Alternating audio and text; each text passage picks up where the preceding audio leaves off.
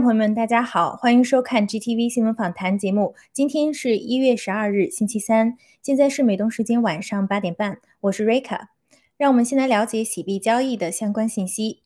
截止播报时间，洗币的实时价格为四十一点五二零，价格上升五点九二个百分点。在过去二十四小时中，洗币的最低价格为三十九点零九五。最高价格为四十二点三三七，总成交量达十七万九千八百七十七。更多信息请关注喜马拉雅交易所的实时数据更新。接下来是今天的新闻播报。首先带您聚焦于新冠疫苗相关的最新消息。世卫组织承认加强剂不够，煽动研发更毒疫苗。台湾媒体一月十二日报道，由世卫组织成立的评估中共病毒疫苗的专家小组十一日称，目前使用的中共病毒疫苗都是二零二零年底开发出来的，在应对新型变异毒株方面效力不够，通过不断接种加强剂来应对已经不是最佳的解决方法，而且可能已经过时或无法持续太久。但该小组随即公开煽动各大药厂与机构另外研发新疫苗，称新疫苗除了要能预防重症及死亡，还要具备大幅降低传染的能力。郭文贵先生早就警告过全世界，中共病毒和疫苗是子母弹，疫苗才是大规模杀人武器。而世卫组织和各国政府极力隐藏疫苗真相，给世界带来了无穷的灾难。媒体公开披露，福奇批准了新冠病毒在武汉的功能增强研究。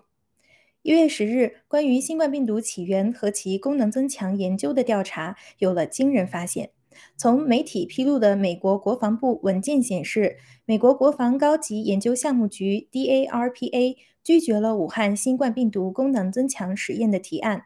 自从在二零一四年一些联邦机构发生了危险的生物病毒泄露事件后，美国不再资助那些关于增强流感、MERS、SARS 病毒的功能增强研究。DARPA 的研究员 Murphy 在一封信中显示，SARS-CoV-2 是一种美国发现的重组蝙蝠疫苗或其前体病毒，并由中国武汉病毒研究所的一个生态健康联盟项目进行了复制。当时，DARPA 以太危险和可能违反暂停令拒绝了此项提案。但是，由福奇带领的 NIH、NIAID 批准了该提案，并在美国的几个地方以及武汉病毒研究所进行了对冠状病毒的功能增强研究。在国会质询中，福奇向美国国会宣誓，声称从未做过此事。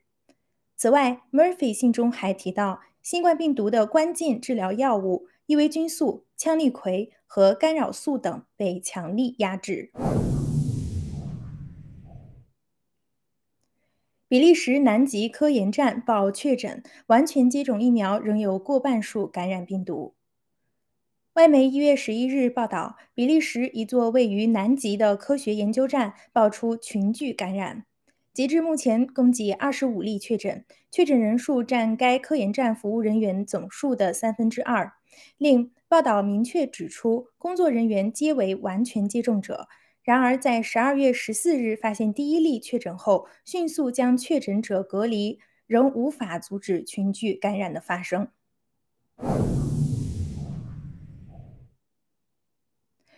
中共病毒死亡率调查结果引发人们对疫苗接种必要性的质疑。流行病学家约翰·伊奥尼迪斯教授过去曾发表过一份研究结果，研究指出，2020年全球中共病毒的感染死亡率约为百分之零点一五，在欧洲感染死亡率约为百分之零点三到零点四，非洲和亚洲的数据则为百分之零点零五。同样在2020年。伊奥尼迪斯教授于政府实行大规模接种计划之前，又针对十四个国家与地区的二十五项血清阳性率进行调查。研究结果发现，二十岁以下的确诊者存活率为百分之九十九点九九八七，即便是老年人，存活率也超过百分之九十五。他对比两份研究得出的结论是，中共病毒的死亡率远低于先前报道的估计值。除了少数病例外，中共病毒在所有病例中都属于轻症。这项研究结果再次引发了人们对中共病毒疫苗接种必要性的质疑。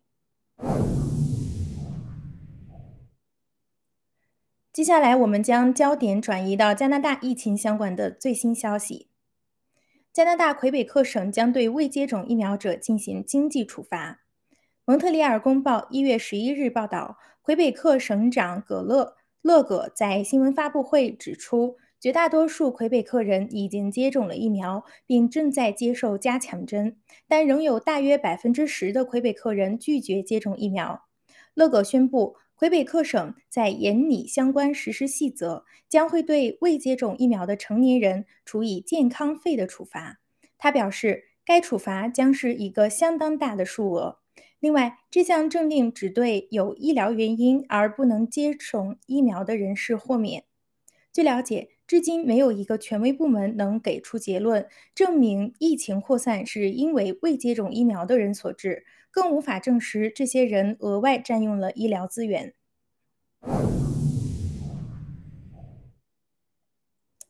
加拿大阿尔伯塔省卫生官员承认 ICU 数据造假。一月十日，在加拿大阿尔伯塔省的新闻发布会上，首席卫生官员迪娜·辛肖承认，在整个中共病毒大流行期间，该省该省卫生局将一些非 ICU 患者报告为了 ICU 患者。新肖表示，在核查历史数据的过程中，他们发现一些医院的某些部门在可用 ICU 床位和非 ICU 床位之间来回转换。按照这些医院的操作标准，因中共病毒入院的病人被归类为 ICU 患者，而事实上，当时这些房间已经被改为非 ICU 病房。新肖说，这些数字现在已经被修正了过来。这一声明引发了巨大的社会反响。评论人士指出，不仅在阿省，在加拿大任意一级政府卫生机构，ICU 的数字一直被用作封锁、强制接种疫苗和疫苗护照的重要参考。这些错误的关键信息对公众的生活和心理、对当地的经济都已经造成了无法弥补的伤害，而这些伤害仍然在继续。紧接着，我们将视线转向国内。中共清零画皮被揭下，多地即将大戒严。郭先生一月十一日盖特直播中爆料，北到黑龙江，南至上海、杭州，中共国多地即将开始大戒严。国内许多不幸染上病毒，大多是被迫排长队检测核酸时中招的。黑龙江、辽宁、天津、河南、杭州、上海等地区将开始大戒严。直播中进一步指出，共产党用强硬手段清零，结果病毒遍地开花。希望大家好好保护自己，尽量不要染上病毒。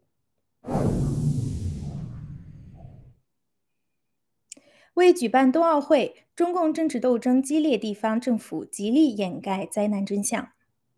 郭文贵先生在一月十日的盖特直播中表示，目前墙内西安。安阳和天津等地到处传来灾难信息。当前中共政治斗争激烈，地方政府为了所谓的冬奥会，极力掩盖灾难真相。对此，文贵先生表示，中共从不把老百姓当人看。可悲的是，老百姓已经习以为常，从来不会反思政府的做法是否合法以及背后的原因。财富是老百姓创造的，政府应为老百姓服务。文贵先生分析，中共的本质包括五个方面：第一，中共自称无神论、无神党，其实他比谁都相信有神；第二，中共自称是无产阶级，其实他是最有钱的阶级；第三，中共自称为人民服务，其实是人民为他服务；第四，中共自称共产主义，其实就是他们几个家族的主义，就是家天下；第五。中共不是他们自称的依法治国，而是依家法治国。最后来到了数字灭共的环节。中共国宏观税负早在二零一六年便高达百分之三十四点八。根据中共官方发布的关于二零二零年中央和地方预算执行情况与二零二一年中央和地方预算草案的报告。中共政府二零二零年花费约二十四点六六万亿，高达 GDP 的百分之二十四点三三。回顾历史数据，中共国自一九八零年代以来，宏观税负就已经达到百分之二十五，意味着中共每年就要花到百姓四分之一的财富。由于统计口径部的不同，中共国的税负水平会些微变化。根据轻与重中国税收负担全景透视一书的分析，二零一七年中共国大口径宏观税负为百分之二十八点九，而根据国际货币基金组织的数据，考虑到土地出让金收入，二零一九年的宏观税负则达到了百分之三十四点八。各项数据可以简单解读为：平民百姓一家三口都工作，该家庭要把超过一个人的所得奉献给中共。目前，二零二一年数据尚未公布，但按照历年发展规律，中共国财政支出节节攀升，百姓负担必然日益加剧。以上是今天的新闻看新闻播报内容，接下来由主持人 Longwood 和嘉宾 Vincent Forest 为我们带来今天的新闻看点评论，请不要走开。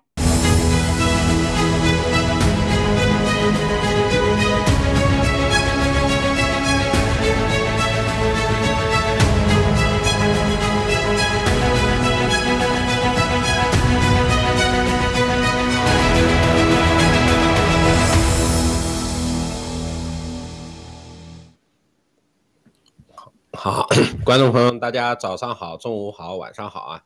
呃，以后基本上我不出意外，我一般都主持周三的。告告诉大家一个小窍门啊，有封面的话，那就固定的；如果封面没有的话，那基本上可能有一些变动。然后今天有幸跟我们的那个回家见爹娘的文空先生和我的师兄的师兄 青藤先生，嗯，一起主持这次节目。今天发生了很多事情，而且很多新闻也出来了。我相信今天会比较精彩啊！那先让我们两位嘉宾跟大家打声招呼吧。嗯，文空，您先。啊，Hello，大家好，我是文空啊，很高兴能跟那个 Longwood 和我们的 Forest 一起做节目。然后我今天确实有点事，然后来晚了，然后很抱歉，谢谢。嗯，青藤，您，呃，您的话筒没开。师兄的师兄当爽了。啊，对对对，这个光光顾着听这个别人叫我师兄了，忘了开开麦了。好的，非常开心跟我的师弟啊，还有呃一起做节目，还有跟这个文空一起做节目，文空也是我的老搭档了啊，非常开心能在这里跟大家分享呃这期节目，谢谢。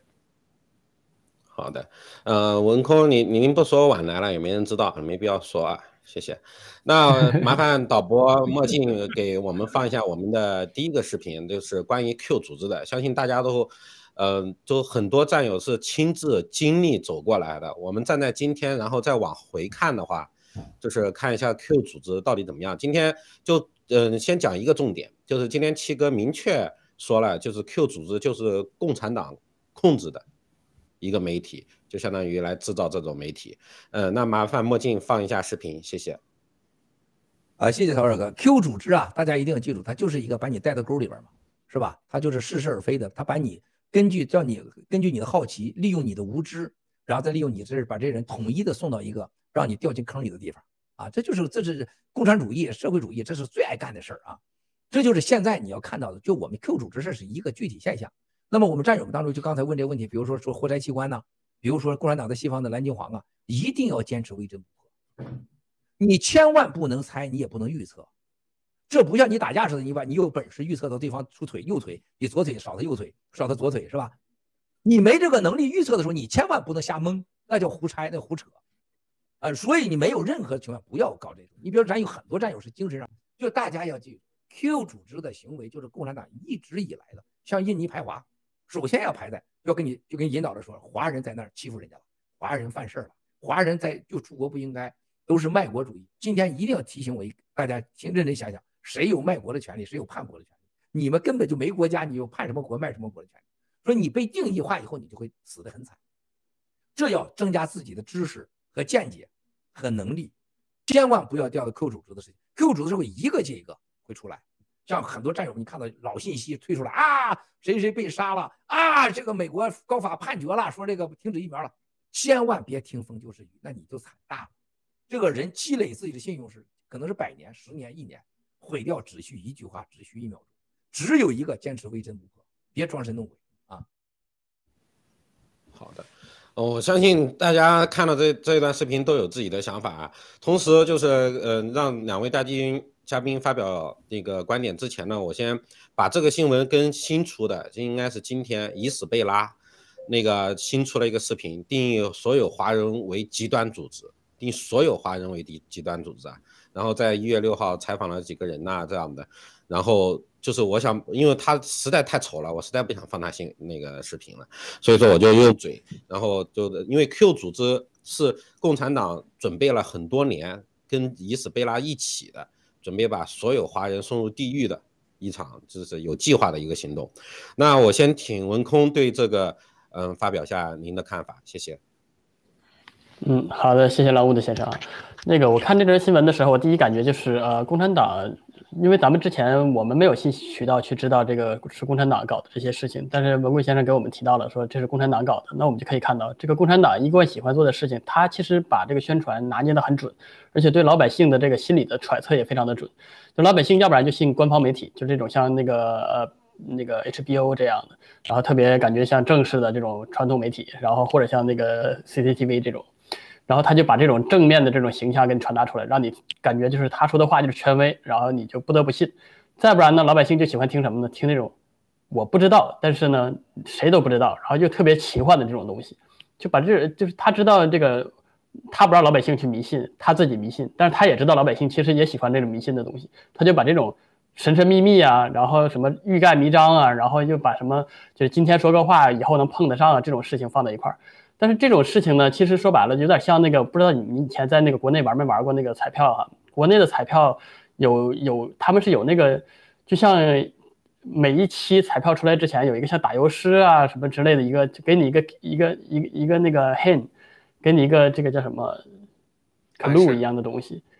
对，一个暗示，然后他他那个东西表面上看，你按照他的那个那个思路去想哈，确实是能得出一个一个一个数字。那个数字其实是你怎么解释都可以的，不是说你就是拿着这个数字一定能猜到这个结果，而是你拿着这个结果往回推的话，就能碰到这个这个这个暗示上面。所以它这个因果是一个完全调调换的一个过程。但是老百姓呢不懂不明真相，总觉得哦，你看我没猜到没猜对方向，但是如果下次我猜对了方向，我可能就中了。其实他那个东西是怎么解释都可以的，所以你这个东西就跟那个 Q 组织一样，拿出来这个东西，表面上看神神秘秘，其实他给你放了一个无限长的一个时间，他放这个时间里面什么时候发生，怎么发生，那很多东西都是必然的，就像说，嗯，有一天太阳会那什么，白天的时候太阳见见不到，是啊，确实有一天会那什么发现日食，但是具体哪一天他不告诉你，他就是拿这种概率的事情，然后往里碰，也不告诉你时间，所以我觉得这个所有的 Q 组织啊。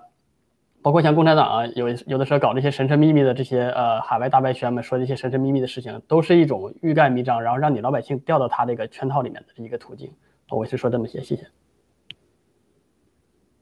好的，那么有请我的师兄的师兄青藤先生跟大家分享一下，谢谢。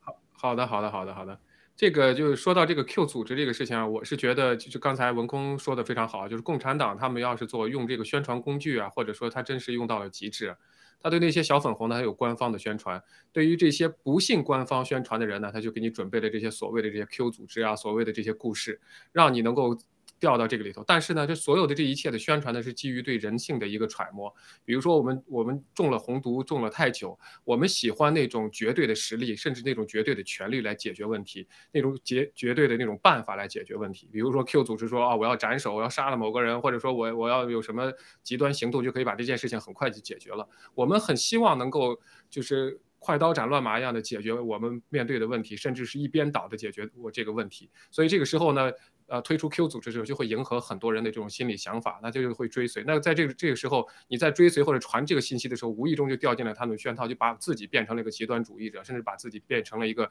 宣传利利用某种暴力、某种某种手段达到目的的这么一种一个人群。所以就这个用心险恶，真的是可见一斑。所以，但是就是说，我们呃。提到我们战友怎么去应该去考虑这件事情，就是在任何一件事情去要达到我们的目的，比如说我们是来灭共的，那我们要脚踏实地，一步一步的去靠实力去灭共，而不是靠幻想。你绝对不能去幻想某一个。啊，天上掉下来的一个组织就把它弄出来。我们爆料革命过去的四年，也是一步一个脚印，一天一天的宣传，一所有的战友一个一个的在去做自付出自己的，在自己的岗位上做出努力，才会有今天的这么一个结果。绝对不会说是有一个所谓一个神秘的组织突然一下从地上爆出来冒出来，就可以把共共产党全部一锅端了，这是绝对不可能的。这是给你画了一个大饼，就是因为你如果这些人。相信了这个大饼，一个是刚才说的，你掉入了一个极端组织；还有一个，你就说啊，既然有 Q 组织，这些正义的人群就跟这个反呃叫什么这个。呃，Rev 呃 Avenger 一样的这些呃复仇联盟一样的，他们会消灭坏人，我们就可以坐这儿这个坐享其其成了，我们就等着就好了，我们不需要做，有一个神秘的组织会把这件事情搞定的，他也会让很多人变成消极不去作为的事呃作为，所以这个从这个角度上来说，我们应该学会的就是一个是要理性的思维去分析信息，而且坚绝对不要依赖于别人。我觉得呃在这个方面，其实呃包括班农先生提醒过我们多少次，灭共一定是我们中国人。一定是我们要自己去付出，就是包括美国人在内，他也不可能到中国去帮我们把中国共产党推倒。一定是我们自己的力量，无无论是我们自己建立自己的金融力量，还是我们的宣传力量，一定是要靠自己。美国人只是站在自己的利益角度上去做对抗中共的事情，但是他绝对不会说有义务、有责任牺牲自己的人去，呃，打倒共产党，或者是去跟中共开战，或者除非共产党自找上门来。所以这个是我们大家必必须要有这个逻辑思维，还有一个就是踏踏实实自己做自己的事情。我觉得那一天总会实现，我们绝对不能依依靠别人。好的，谢谢。感谢新党啊，虽然没有师出同门呐，嗯，非常同意您您刚刚说的。我觉得就是说共产党他是真的对这个人性呢，就是确实我不得不这回头来看确实很牛，就是您刚刚说的那几点，他完全抓住了，就是那种幻想啊。靠啊，中国的文化嘛，什么在家靠父母，出门靠靠朋友，靠天靠地，反正他们没有一句话说是靠自己，就是他就抓住你这个人性的这种弱点，然后告诉你，哎，生命组织在行动了，生命组织在那个，所以说就是看到这个事的，就是我们就是我们往往前看呢，我们以后怎么样，我们就我我个人的，就是通过两位嘉宾刚刚说的，我觉得分两点，一点我们之前。很容易把自己捆绑在某一个人身上，包括 Trump，可能以后还有拜登呢，等等这样的。我就是说，我们爆料革命战友作为一个整体，我们就是我们。你你如果跟想灭共，跟我们意见一致，那行，在某一个在针对某一件事儿上面，我可能我同志你，我吧，我同意你，那就够了。就是我觉得最大的机会就是说，我们之前经常就是呃不。就是没有把握住那个，而把自己捆绑到那个，我们甚至都恨不得把自己当成创普了创普弄了创普被人攻击了，都感觉在骂自己一样的。我相信我们都这这一路走过来的，就是说我说这些话，就是青藤应该，文空应该，就是能体会到我说的这种感受。我觉得，然后然然后另一个样的话，其实我们爆料革命，我们爆料革命的话，已经有足够多的。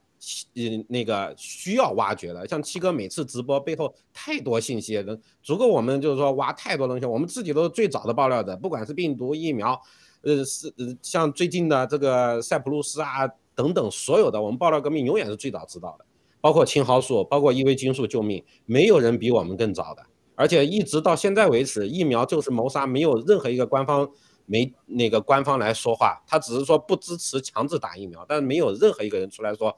打疫苗就是谋杀，所以说我觉得就是在未来的话，像刚刚七哥在那个视频里面也说了，未来会出现非常多的 Q 组织这样的，所以说我们我觉得就有一些原则，我们是不是我们需要通过这个 Q 组织里面就是能够学习到一点，就是这样的话至少可以指导我们未来做正确的呃行为行动跟那个每天的做事的一种方式，嗯，非常感谢，嗯，麻烦我们。那个墨镜先生，那个放一下我们第二个视频，也是我们今天最重要的一个话题。谢谢。关于我们自己的杨洁篪，头一段时间被双规啊，查他的所有的经济问题，还有查他所谓的海外关系的问题，因为他瞒报了他所谓的家庭关海外关系啊。王毅就老整他是吧，把他给送进去才好呢。被审查，再加上有病一段时间串访啊，塞浦路斯、非洲啊，还有中间啊急停中东某国。干嘛去？在塞浦路斯抓了我们三个战友，啊，现在关押了十二个战友，涉及到大概我们战友上千人，都是拿了个塞浦路斯护照。杨洁篪就干这事儿，在非洲抓了我们十几个战友，要准备要遣返，然后中间就要说服西班牙，西班牙政府要遣返正在关押的我们大概六七个战友。这是杨洁篪出来的第一个啊，整个的所谓的啊，要给共产党来做一个重大的贡献。在这一系列行动当中，你可以知道杨洁篪这次被放出来，啊，说干这些事情，他们对新中国联邦和爆料革命是多么的恐惧，一国之力啊！所以把我老爹赶到马路上，这一千多个员工赶到马路上，他不是一个偶然的行动，它是整个对新中国联邦全面的行动，大家一定做好准备。现在的各种信息啊，我们现在这个各农场主啊都已经知道这些事情了啊，是哪里的战友被抓了，哪里的战友被消失了，我们联盟委员会将不惜一切代价，全力以赴拯救这些战友。啊，特别像塞浦路斯能离开塞浦路斯的，去土耳其的，或者去其他欧洲国家的，马上离开，不要待在塞浦路斯啊！现在我再重申，迪拜，迪拜这个地方它不是等同于 UAE，迪拜这个地方是绝对有遣返的，而且给钱就遣返，而且它跟中共之间是有遣返协议的，迪拜是绝对不安全的啊！这个最近可能要把赵长鹏一帮鸟人也抓回去，那对咱是好事，但是他同样的这个政策也适用于战友，说大家一定务必小心啊！另外一个就说到加拿大，加拿大的战友现在要小心啊！现在去加拿大的所谓的那些工作的共产党的情报部门，在加拿大正在收集很多加拿大战友的信息，因为现在我们基本上可以确定的，我们爆料革命当中有两三个是潜伏的很深的共产党的情报人员。啊，我们是昨天和今天得到了确切的证实，潜伏那么深，就是要把加拿大我们那个能投五亿、二十亿、三十亿的美元这些人都找住，他在乎这些人。啊，他要把人找出来，负责人又是杨洁篪，杨洁篪的办公室。啊，所以大家在加拿大的务必要小心啊！你像唐平啊、威廉王都已经是是不是都已经裸了是吧？大家都知道咋回事，都已经报完了，该收拾的收拾完了，他没危险了。但没被暴露的，真正有大钱的啊，共产党是找的目标。这是一个战友让我们就问非常好，瑞卡啊，刚才我说塞浦路斯、杨洁篪就搞的非洲，包括迪拜的战友们记住啊，从迪拜的有身份有护照的，马上飞往一个免签国或者没有下国护照；有塞浦路斯的，马上免签国。还有所有的在塞浦路斯、迪拜这样国家的人，马上和联盟委员会联系，尽其所能，大家一定要救他们，一定要救他们离开这个地方啊！他们的家人什么的一定要需要理解。国内很多战友这次一定是新联盟很造成一场最大的攻击啊，最大的攻击。那么很多这种事情会发生，凡是在国内抬枪高枪口抬高一寸的，记住，我们未来的躺平币是以百倍的给。好的，感谢墨镜，麻烦墨镜放一下那个下一页的那个新闻的截图，谢谢。嗯，我就同时跟大家简单介就是介绍一下这个整个事情，因为我们的爆料革命的战友应该都有都都非常每天都非常想知道爆料革命背后发生了什么，因为有时候七哥因为有隐私啊，嗯各个方面的考虑，没有跟大家介绍太多背后的这些细节啊，拯救战友啊，包括一些。嗯，大的事情。然后这一次，今天哎，西班牙文，呃，西班牙的一个媒体报道了报道了这个新闻。呃，一个这个新闻里面写的是一名母亲和一名呃儿子，他们获得了就是呃塞浦路斯的永久永久那个居留许可，然后并且准备通过那个投资，然后在那儿定居。但是呢，然后二零二一年十二月八号，然后国际刑警组织下下了。红色通缉令对他们，然后被当地的人逮捕，然后出于安全原因呢，然后这两人的姓名和年龄没有透露。现在现在此时此刻还关在塞浦路斯的监狱里面当中。然后呢，这后面呢，整个事情又变得比较复杂了。然后这两名被拘留者是新中国联邦的成员和政治活动家啊，大家我们所有的战友已经成了政治活动家了。然后他说这这场政治活动也是成为游说，然后我们的目的都。嗯，take down 的 CCP 干掉共产党，然后文中又又又另一个重点细节在这儿，他说介绍我们新中国联邦的时候说的是，嗯，他我们于二零二零年六月四号在纽约成立，自称是中国的流亡政府，间接得到了美国的承认，然后呢，然后文中然后指出呢，被捕的这两个人呢，自二零二零年四月以来，一直是法治基金的支持者和成员。然后下面我介绍一下我们内部，我们爆料革命内部的，就是关于这两位战友的一些信息啊。我们这个被陷害的两位战友呢，是原俄罗斯农场的注册的战友，在俄罗斯农场。然后通过农农场呢投资，呃，借款呢，借款两万美金，然后主要在洗币宣传组参加灭共的事业，然后基本上是就是我们俄罗斯农场的呃骨干。然后以全家的身份加进去，然后做义工啊，然后在网上发一些信息，主要负责洗币的，在网上抹黑洗币的这一块儿，然后同时也就是在内部组织一些就是包括粉丝团的一些直播节目啊，这就是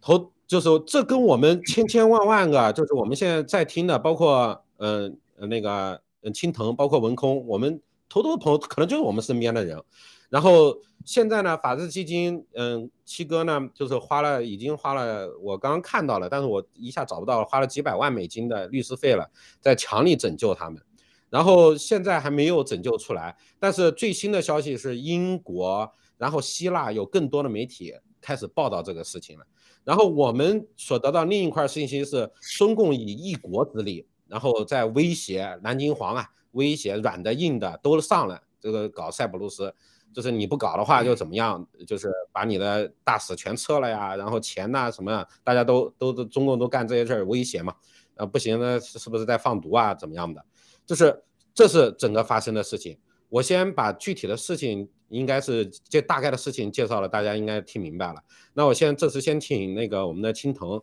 分享一下对这这件事的看法，谢谢。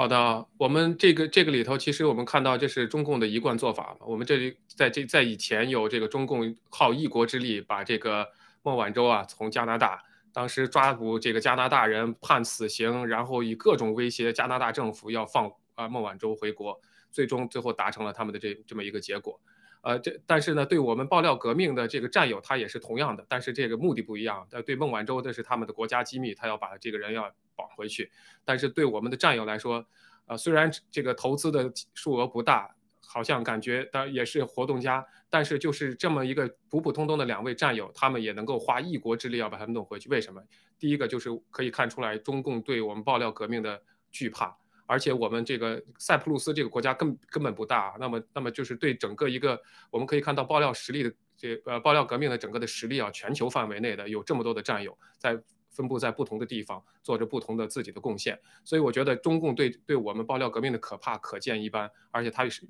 使用了这么大的这个财力物力和人力，那这个时候还有外还有所谓的外交的力量，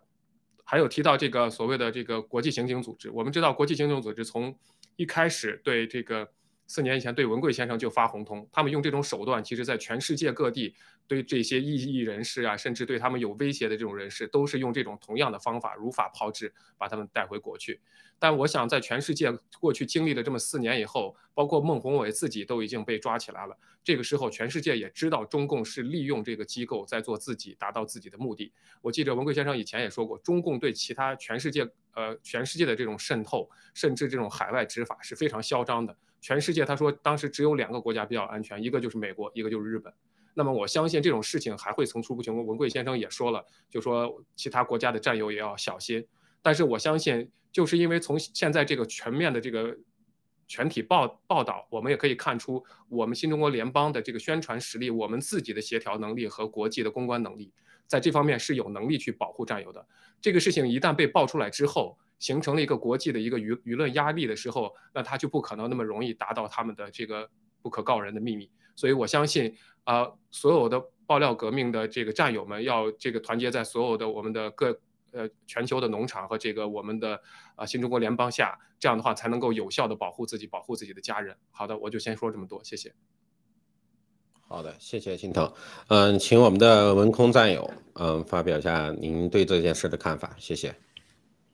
好的，谢谢主持人。呃，通过这件事情呢，我我第一想到的就是塞浦路斯当年是这个移民国家里面特别热门的一个，因为它这个要求非常低，而且基本上给了那个买了拿钱之后就可以拿到那个护照，而且这个护照可以在那个申根国家好像都可以用的，所以它是非常有有有含金量的一个护照，而且当时是很多这个中国人有，我记得有一段时间非常多。现在可以看到哈，就当时即使这些人，我们很多人选择了移民，选择了到到海外，选择了到其他国家，但是中共只要想。迫害你或者想抓你的时候，你躲到哪里都是没有用的。这个塞浦路斯他还是通过了一个所谓的国际刑警组织发了一个红通，有个正式文件把你弄回去，或者是把你抓起来了。现在还没弄回去啊，只是抓起来。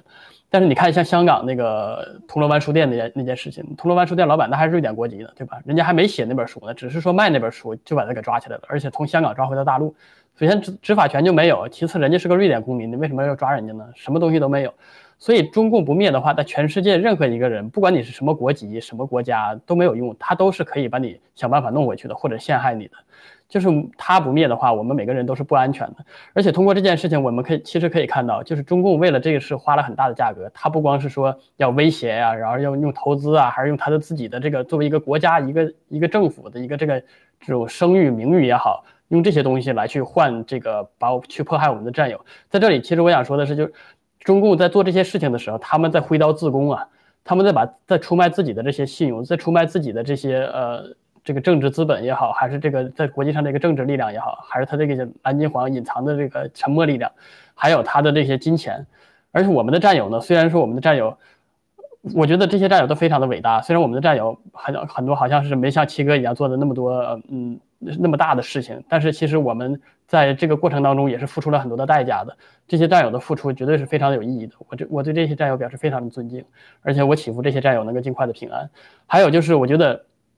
我们这个新中国联邦和爆料革命跟中共这个对比就非常明显了。你看我们这个。这位战友，他是投资，他是作为一个投资款或者是借款，他是一个以个人投资的项目来去参加这个爆料革命，而且他这个个人投资是有收益的。我们每个人都是一样，都是在一个投资，不是我们去捐款，把这个钱全都捐给爆料革命了。捐款那是法治基金的一部分，对吧？我们大部分都是在这边投资，我们在投资的过程当中，呃。不光是我们获得了投资，然后能够有这个收益的这个机会，而且我们可以看到，这个我们新中国联邦和爆料革命，包括那个法治基金，为了营救战友方面付出了多少，对吧？我们根本是不计成本的。这个你跟投资额跟他营救额相比的话，简直就是，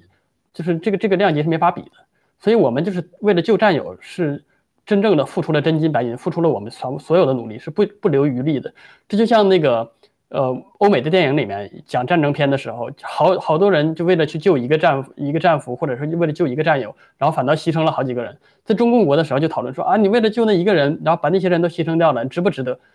但是你想想，如果要是不救他的话，每个人都会很寒心的。你下一次你上战场的时候，你怎么想？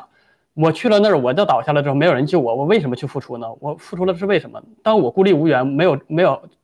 后后盾的时候，那我要怎么想？那是多么无助。就像中国电影里面一直讲的，战狼电影里面讲什么国家就是你的坚强后盾，然后有这个这个中国护照，你就可以在在天下可以受保护。真正我们看到哪一次中中国人在外面受欺负的时候，中共管了呢？有多少这种事情能报得出来呢？根本连报都报不出来，何谈这个这个事情能够有一个什么转机之类的呢？所以这就可以看出来中共国这个宣传者多么的虚伪，他只是停留在口头上，而我们新中国联邦做这个事情是真正的扎扎实实、沉甸甸的，是能把你救回来的。而且是不留余力的，所以这也通过这个对比可以看得出来，中共这个虚假和我们新中国联邦做事的这个实在。而且我们做这个事情并没有声张，对吧？不像他们共中共国，任何一点小事情，哪怕不是说他做的，他也要大肆宣传。这就是我们的区别，我们在做实事，而他们做的全都是假的。而且我看见这个所有的这些付出啊，包括这些努力，我觉得真是我们新中国联邦的力量确实是伟大的。而且我们可以看到，就是虽然我们表面上。好像在身边没有看到新中国联邦到处都是被承认呢，或者是呃被被这些政政府所拥戴啊。但是我们从背后这些事情可以看到，我们新中国联邦被新被美国政府是间接承认的，这一点是非常重要的。这说明我们是一个非常重要的一个政治团体。嗯，不用说我们现在是被间接承认。你台湾其实也不是被直接承认的，对不对？所以中国共产党不管你再怎么扒拉，再怎么去横横扒拉竖挡的，想把我们去干掉，你连台湾都没干掉。现在反正不光有台湾，还有新中国联邦，未来还会有更多的这样新疆、西藏、香港这样的不同的地区，然后站出来为自己发声。你是不会阻挡这个这个我们这个灭共这个浪潮的。好，谢谢，我说这些。哦，非常感谢文空青堂。嗯，这个因为是关于我们自己的，其实大家就是看得到，就是，呃，都是就是旁边做每天做义工的这样的战友。然后刚刚文空点住了，我们新中国联邦是间接被，嗯，那个美国政府已经承认的，这一点政治意义非常大。然后这个新闻里面有一还有一个关键点，就是法治基金当时被抓了，知道被抓了之后，法治基金发了一封信过去了，然后说就是就是在在交涉。我相信就是因为这封信，现在他还没有这两位战友还没有回国。然后两位说的特别好，我就因为发生在我们自己身上，我自己今天特别今天听了七哥的直播特别有感触，我就今天稍微感性一些，跟大家分享一下，就是我个人看到这个事儿的感受，因为我就按照国内的思思想，因为我在国内确实时间比较长，而且被读的特别深呐，就是今天是真正真正的就是从心底里面感受到了，就是这种强对比。就是七哥今天在直播当中说了一句话，就是猪食儿吃时间长了，看到人食儿没有感觉了，就是这就是对我最好的一种形象。我吃了几十年的猪食，就是今到现在为止，我们如果形容起来的话，我今天也就看到了人食儿。呃，如果喜币是算是一个，就是新中国联邦，就是我们看得见摸得着的一个人食儿，但是一直我觉得那个太美味了，我还舍不得吃，所以说到现在我还没尝过。但是这个战友发发生发生这个事儿的话，就是真的强对强对比啊！我都在国内啊，就我了解的，比方说出了个车祸，撞死了一个人，就只赔三十万到五十万，就就是这个价。比方说你在建筑工人上，就是呃出意外了，人死了就三十万人民币啊，就别说花几百万美金的美元了，就是在国内人命就这个价，就是还而且还是市场价，给你价全部算完的。然后的话，我们再多了说的话，现在的西安，现在的郑州，然后我刚刚看新闻，那个河南的安阳几百万人，上海一条街一条街在封了，多少人死了，连个人名都没有，连个人数都没有。我今天才真正的感觉到，就是说做个人到底是什么样的，就是就是做做个人到底是什么感觉？因为这个战友，我们客观来讲。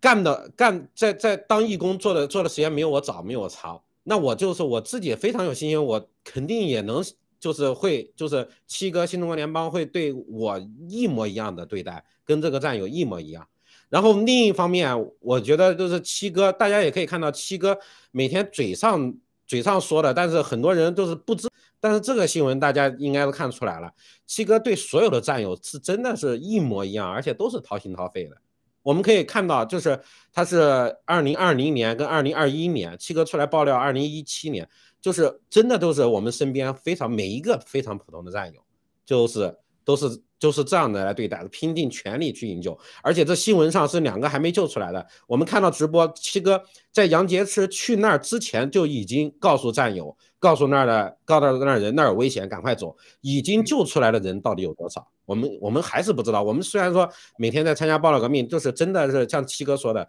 知道十亿分之一都没有。但在就是单纯塞浦路斯到现在救出了多少人，我们我们也不知道。不是这个西班牙媒体今天爆出来了，我们到今天为止也是一无所知，根本不知道发生了什么。所以说，在这一块的话，因为这都是发生我们身边的事的，俄罗斯农场的每天做义工的战友，我想就是就就这一块的话，回到我们自己身上的时候，我想请青藤，嗯，先生能再多分享一点，谢谢。好的。其实你刚提到这一点啊，就是我呃，我们文贵先生救战友真的已经不是第一次，包括这种大规模的这种营救，呃，我记得是应该是去年还是这早呃去年去年应该去年二。呃，那个当时还是在这个应该是巴哈马吧，我记得是两位老外战友，就是而且坐着私人飞机，包括文佳他们应该都去了。当时也是两位战友在那里营救，而且花了很多花了很多的精力和时间，还有还有钱。所以从这个上头来来说的话呢，其实真的第一个的体现了我们爆料革命一直是提到的不忘记不抛弃啊，所以就是任何一个战友都不会被被呃遗漏下来。我们在投资是这样，在在见到事情的时候也是这样。这个是也是这样子的。我们看到现在的这个所有的这个疫情这个肆虐的时候，很多的战友被感染的时候，真正的是连夜就是把药就能送到你手里。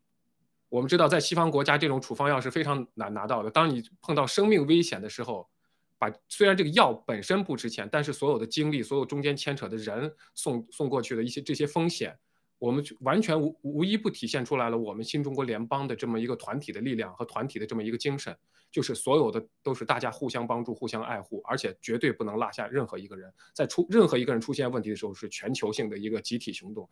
协作行动来来救我们的战友。所以这一点来说，我觉得我们新中国新中国联邦的实力也可以可见一斑。所以，我我从这个角度上来说，中共怕我们，这是他是绝绝绝绝对对是看到了我们新中国联邦的实力，无论是从打榜还是整个的全球的不同地方的战友的实力。而且刚文呃刚才你播的那段视频里头也提到了，就是说他们这些潜伏的人想挖出那些。呃，就有大额投资的，能投几个亿的这种战友，所以呢，就是可以看出来，其实我们后面还有非常强大实力的这种战友，从金融实力啊，或者从这个情报实力上有更强的这些战友在后台，所以我相信中共花这么多的钱，花这么的精力，他的目的也是要把那些中坚力量挖出来，所以。我相信，从所有这一一切发发生的事情，我们的战友，我们所有的能够看到节目的人都应该坚定自己，因为我们验证了我们自己的实力，验证了我们以前过去能够达成的东西，可以看到我们对我们自己战友的态度，嗯，我们就应该坚定决心，就是真正的去，呃，更快的推这个推翻共产党。好的，谢谢。好的，谢谢。嗯，请文空战友，不知道您还有没有什么补充的？谢谢。好的，谢谢主持人。我想说的就是结合这个我们这个战友这种情况哈，这是一个普通的战友，而且投资额也并不大，但是我们这个战友就已经是被这个中共要挟，然后包括抓捕啊，然后甚至发了一个红通文件哈。这个我们普通人就像之前那个草根兄弟说的说过一句话，就是我们什么时候能有个这个待遇，就发发红通，放上到那个红通上面，对吧？我们又不是官儿，又不是什么有钱人的。怎么有可能？但现在，哎，这就来了。只是我们因为参加了爆料革命，做了一些事情，所以这可以看到哈，就是共产党对我们这个这个这个打家是不遗，他也是不遗余力的，宁可这自伤一千，他也得得伤我们那个二百哈。所以他们就是把把这个所有的精力都用在这些上面，而且通过这件事情可以看到，我们普通的战友哈，就是。呃，我们每个人设身处地想一想，其实我们每个人都有这样的风险，因为我们每个人都是一个普普通通的战友，对吧？我们做的事情，很多人做的事情都是很很简单的一些农场我，有些人人甚至像我们这个战友，并没有抛头露面，但是也一样有这样的遭遇，这就说明我们每一个战友啊，他都是都是惦记的。但是我们每个战友为什么就是我结合我自身啊，为什么我选择站站出来，能选择露脸啊？就是因为我觉得当初七哥一直跟我们说，说大家尽量多做节目，多出来说话。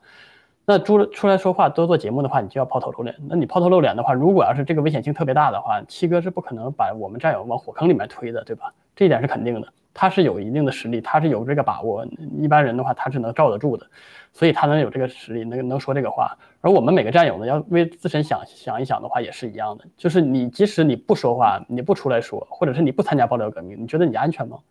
就像我们这个战友，他并没有抛头露面，但是他一样被被这个中共发这个红通。好，我们有好多战友，并没有真正的参加爆料革命，或者是真正的来进来说做一些事情，只是说跟随。就这样的战友，在在墙内，也有很多人被抓、被喝茶，对不对？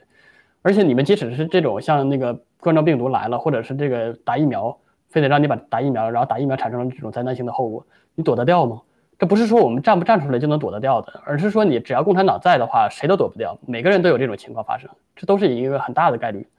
所以，我们站出来发声的话，反倒我们是保护了自己，我们有一个发声渠道。如果有一天我们身上有任何事情发生的话，最起码我们还有一个说话的途径，不像你在共在共产党那种环境里面，或者是没有爆料革命、没有 GTV 之前，我们去哪儿说？就像杨杨贝贝这种事情，我们去哪里说呢？我们跟谁说呢？跟谁说谁能信呢？你有多大的那个体这个资源能量能去把这个话传播出去呢？所以能说话是一个途径，关键你说话能达到一个什么效果，又是另一个另一个量级的。所以这就是为什么我们爆料革命和 GTV 这么重要。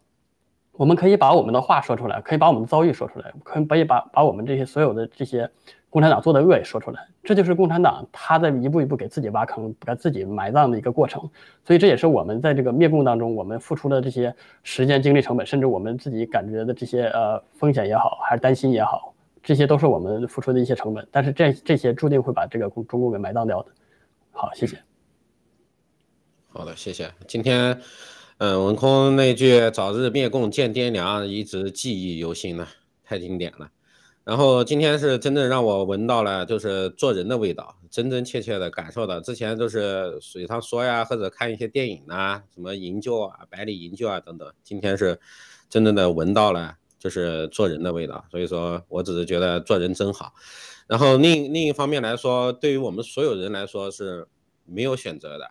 你像今天七哥说的，就是国内会渐渐全部封锁，因为就七哥的七哥的就是说的那个逻辑，大家都很多。因为如果放开的话，国内强烈的人只会越来越多的人了解爆料革命，然后或者说醒过来。就是对中共来说，他是生和死的选择。所以说，中共他肯定选择自己活，别人死嘛。所以说，他必然会慢慢全国开始封锁。这样的就是他说的是那个呃育民武术的最后一个最关键的就是全部关起来，就地关起来。然后就像现在我们看的视频，给你两个白菜叶子，给个萝卜，然后就下跪，谢谢党，感谢党，感谢那个。就是感谢习习习大大，就是一个萝卜一个白菜都达成了，而不像原来还要要房，还要要车，还要还要加油，这这这这不就是没有那么多给你。最可笑的，他他告诉你说，你说那说那句话吧，你说那句话，然后就给你，他还不不告诉你说什么，然后你就自己主动的说啊，感谢党，感谢政府，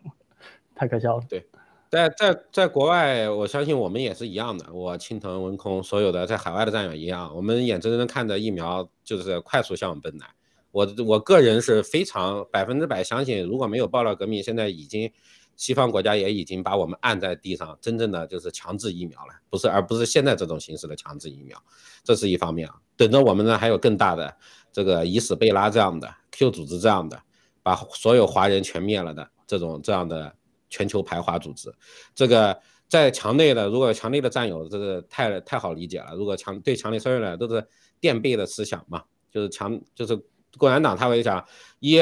我得不到的，谁谁都不要得到，全杀了。就你不回来把东西给我干活，海外的你不听我话的，全杀了。那排华让你全杀了。那如果共产党知道我不行了，他要拿人垫背，呃，我在那个程度上说，我死算了，我要拉拉拉个一亿人，拿拉所有的华人垫背，我死了也值了。我相信他们觉得就在国内，不仅是共产党，就共产党造成的这种现在都是仇富啊、仇恨呐。等等，国内所有的这些人与人之间的这种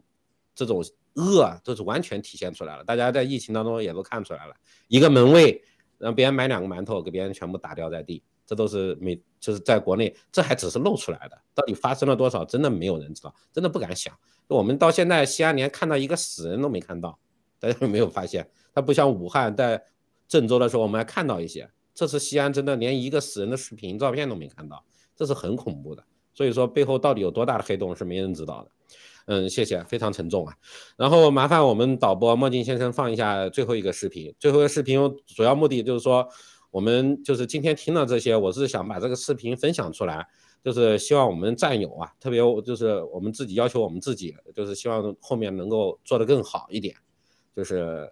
特别对爆料革命、对七哥这样的，嗯，麻烦墨镜放一下最后一个视频，谢谢。那么战友有些问问题的时候啊。打破砂锅问到底，特别是我们心，我特担心，就是咱们上班农节目的人，就是一话讲太多，二一个就是不尊重对方。就你问的问题啊，人家说一加一等于二，说二加三等于几，你把人问死拉球岛，就是就是刚才问这问题啊，第一，七哥不可能全知道；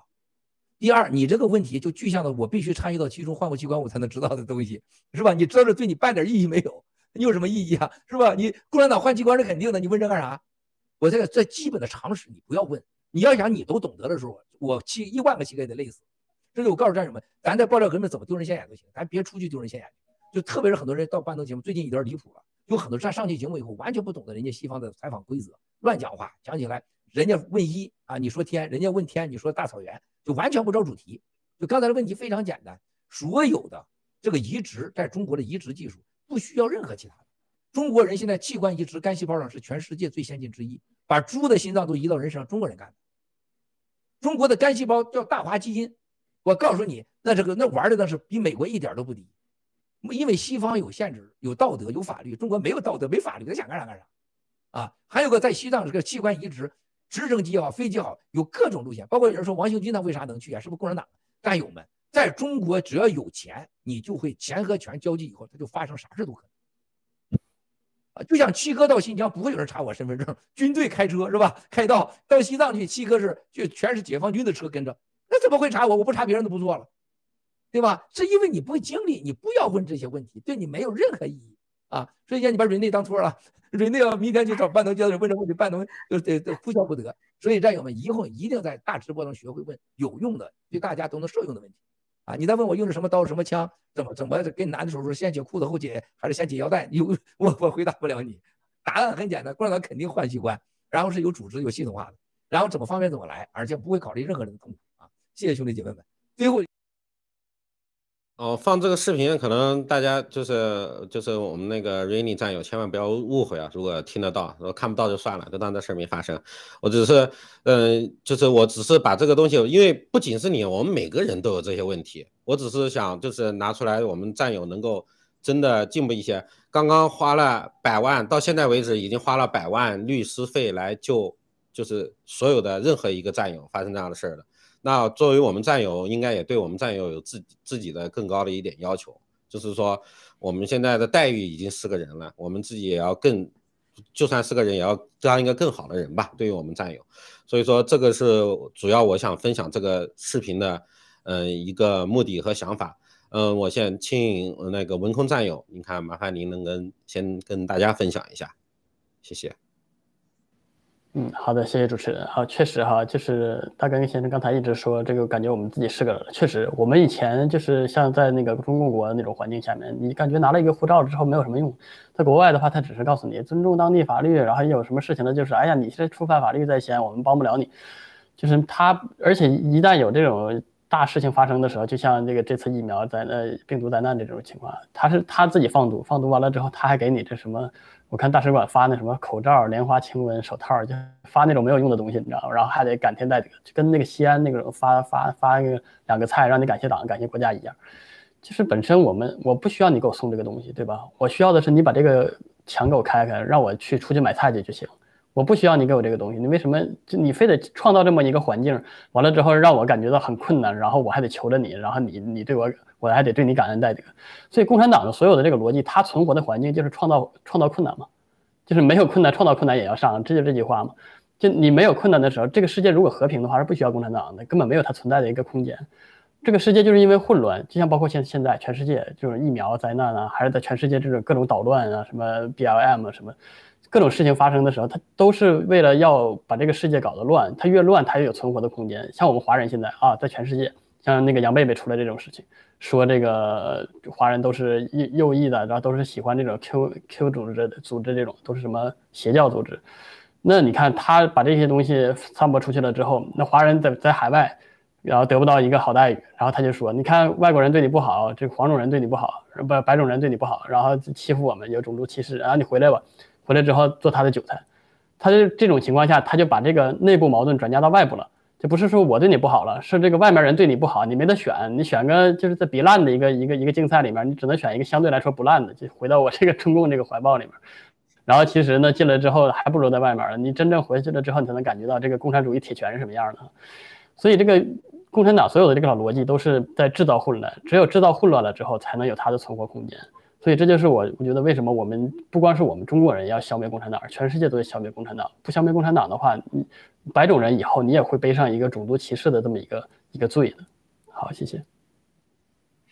啊，谢谢文空啊，您今天你你让我想起了七哥今天说的话，就中共产党集中力量办大事儿，先把小事儿变成大事儿，然后先把好事儿变成坏事儿，这就是他们做事的逻辑。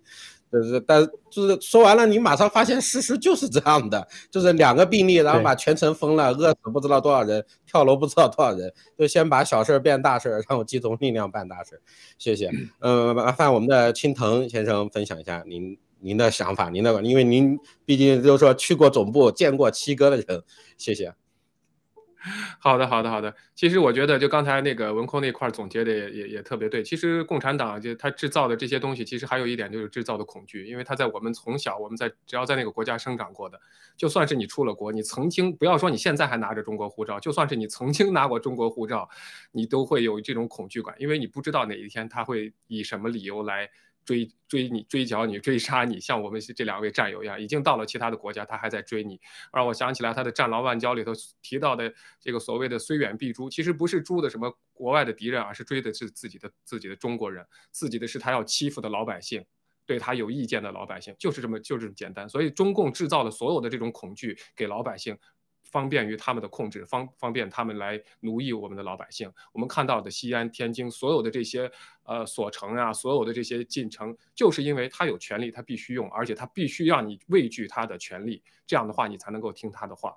那么刚才就说到，我们已经是人了，我们我们在新中国联邦，我们看到了互相帮助，我们看到了呃我们不忘记不不放弃的这种精神，我们可以付出这么大的力量去营救我们自己的新中国联邦人，我们呃我们爆料革命的战友。那么作为我们来说，我们要就是说必须我们要做的就是什么？我们要既然是人，我们要去尊重爱戴我们同我们的我们同类的人，我们自己的战友。从这个角度上来说，我们就要，怎么说？应该尊重别人的时间，尊重别人的意见。就是说，呃，我我们在是一个群体，我们在这里头没有谁大谁小。任何人的意见都应该被尊重，任何人的时间都都应该被尊重。所以，呃，有时候我记得以前七哥讲过，很多人发几百条，像就问问题啊，也问的特别细节。那每个人都有自己的位置，七哥可能积攒了几十年的知识，他我们都看到了七哥对历史文化各方面的知识储备量，那简直是大了去了。但是，我觉得他的知识储备。在大直播里头已经给我们讲了很多，我们学习了很多，但是呢，他更多的这些知识储备可能是用来灭共的，去做更大的事情的。所以，我们如果可以要尊重七哥的时间，尊重其他战友的时间，我们应该要先从自己开始，提高自己，提高自己的学习能力，这样的话才能提高自己的这个既尊重了别人，而且能提高自己的能力和提高自己的自信心。这也是当时七哥给我的一个答案。好的，谢谢。啊，我稍微补充一点，感谢。